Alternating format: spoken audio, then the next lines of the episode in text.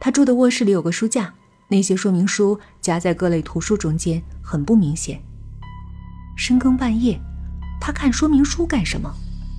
王典感到有些恐惧。如果他是在看小说，哪怕是恐怖小说，他也不害怕。可是他偏偏是在看一些正常人平时根本不会留意的说明书，这极不正常。王典没敢惊动他，悄悄退回卧室，躺在床上，他思前想后，也许是有神灵提醒，他的脑子里突然蹦出一个念头：他之所以看那些说明书，是因为他不会用那些电器。这有点匪夷所思。现在各种电器早已普及，还有人不会使用它们吗？王典想起吴木土气的穿着和那老旧的手机，以及他的某些举止，他又觉得这很有可能。最后，他得出一个结论：吴木落后这个世界十年，甚至更多，或者说他与世隔绝了十多年。王典悚然一惊。什么地方能与世隔绝呢？似乎只有一个地方——监狱。难道吴木在监狱里待了十年？他今年二十五，十年前只有十五岁。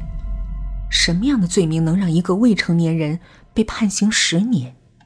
王殿不敢想。他摸出手机，躲到被窝，给谢磊打电话：“什么事儿？”谢磊的语气有些慵懒，明显还没睡醒。喂，你了解吴木吗？王典开门见山。在同事家见过两次，怎么了？你知道他的经历吗？知道一点快说说。他十几岁的时候，父母离婚了，父亲又娶了个女人。据他说，那女人很刻薄。他的家在农村，他平时很少回去。就住单位宿宿舍，周末的时候，他叔叔，也就是我同事，去他那儿住。他干什么工作的？在幼儿园当老师。王鼎一怔，他没想到沉默寡言、举止怪异的吴木，竟然是一名幼儿园的老师。在他的印象里，幼儿园老师都该像太阳一样明媚而温暖。你问这些干什么？我问他，他也不说呀，我只能问你了。哎，他不爱说话，没关系，熟了就好了。对了，你觉得他怎么样？王典沉默了几秒，谢奶明白了，又说：“哎，不行就算了，你帮他找个工作，你把他安顿下来就行。”他为什么想到外地工作？听我同事说，他父亲常去幼儿园找他要钱，他想躲远点哦，好，那我知道了。不好意思啊，没能给你介绍个合适的。有空我去找你，我请你喝酒。行，我等你。挂断电话，王典想，也许是家庭不幸让他变得沉默寡言。可是怎么解释他的怪异举动呢？没有答案。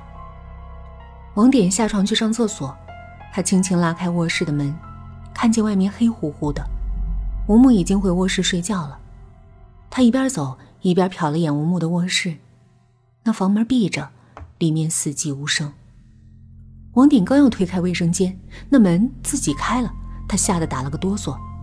借着月光，他看见吴木站在门口。你干什么？你怎么不开灯呢？我没找到开关。呃，这就是开关。他家里的卫生间和卧室用的是装饰开关，看着是幅画，按下画上的那个花朵，灯就亮。吴木看了一眼，没说什么，绕过网点回了卧室，把门关上。刚才他是不是没找到卧室的开关，所以才在客厅里借电视机的亮光看说明书的？第二天，王典睡到九点才起床，吴木已经在沙发上看电视了。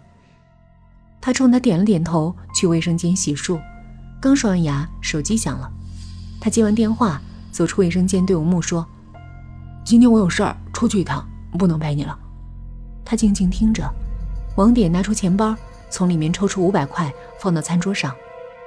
小区外面有几家饭店，你要饿了就吃点东西。出门的时候带上钥匙，在鞋柜上。他看了一眼餐桌上的钱，小声说：“知道了。”晚饭不用等我，我可能很晚才回来。他点点头，停下。王典吞吞吐吐地说：“你想找份什么样的工作？我帮你问问。”他的脸色变了一下，肯定明白了什么，沉默了几秒，低声说：“我也不知道。”你还想到幼儿园当老师吗？他认识一个幼儿园的园长，婚礼上认识的，通过他可以帮吴木找份工作。行，那你把你的身份证和毕业证给我。他起身去了卧室，很快出来，把身份证、毕业证交给王典。王典看了几眼，装进包里，出去了。走到楼梯拐角，他抬头看了一眼，发现吴木还站在门口，定定看着他，眼神里似乎有一丝不舍。王典的心莫名的快速跳了几下。离开小区，他先去了那家幼儿园，找到园长说明吴木情况，又给他看了吴木的身份证和毕业证。园长很痛快就答应了，说幼儿园有个老师过两天要休产假，让吴木去顶他的班。离开幼儿园，王典去了公司，准备主持一场婚礼。他忙活了一天，回到小区已经是晚上九点了。这个小区有很多高大的法桐树，遮天蔽日，把路灯都挡住了，光线暗淡。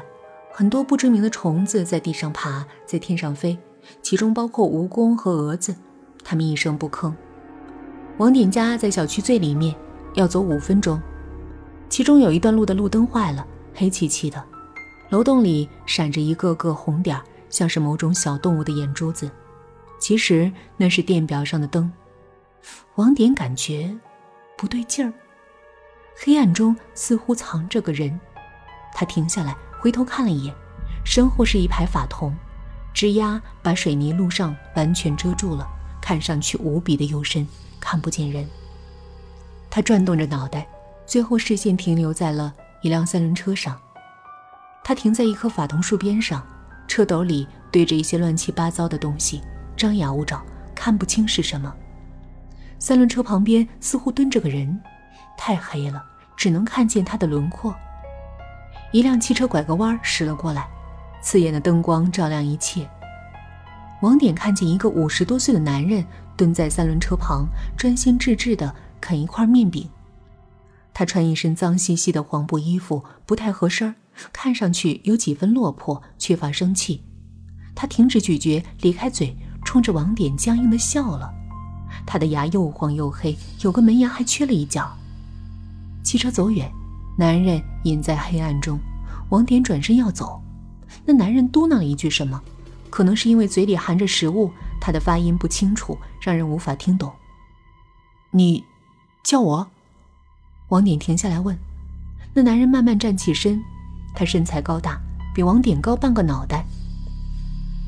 你家里有多余的东西卖吗？他的口音很古怪，肯定来自个遥远的地方。哦，没没有。王典随口回了一句。他住的这个小区门卫形同虚设，什么人都往里放。有一次，他刚上楼梯，一个面目阴沉的男人忽然冒了出来，手里拿着一块巨大的磨石，木木地问：“磨剪子，抢菜刀不？”他往前走了两步，停在王典面前，缓缓地问：“多余的人呢？”王典的脑袋一下就大了，他立刻意识到，眼前这个人不怀好意，他的目的肯定不是收破烂这么简单。你干嘛？王典后退一步，外强中干地问：“你家里有没有多余的人？这跟你没关系。”王典悄悄掏出一串钥匙，那上面有一把小刀，刀刃三寸长，很锋利。他一下子打开小道，钥匙哗啦啦响了两声。那男人退了出去，又蹲到了三轮车旁边。王典松了口气，转身就走。我就在这儿。你家要有多余的东西，可以卖给我。收破烂废铁，废书旧报纸。王典径直走开了。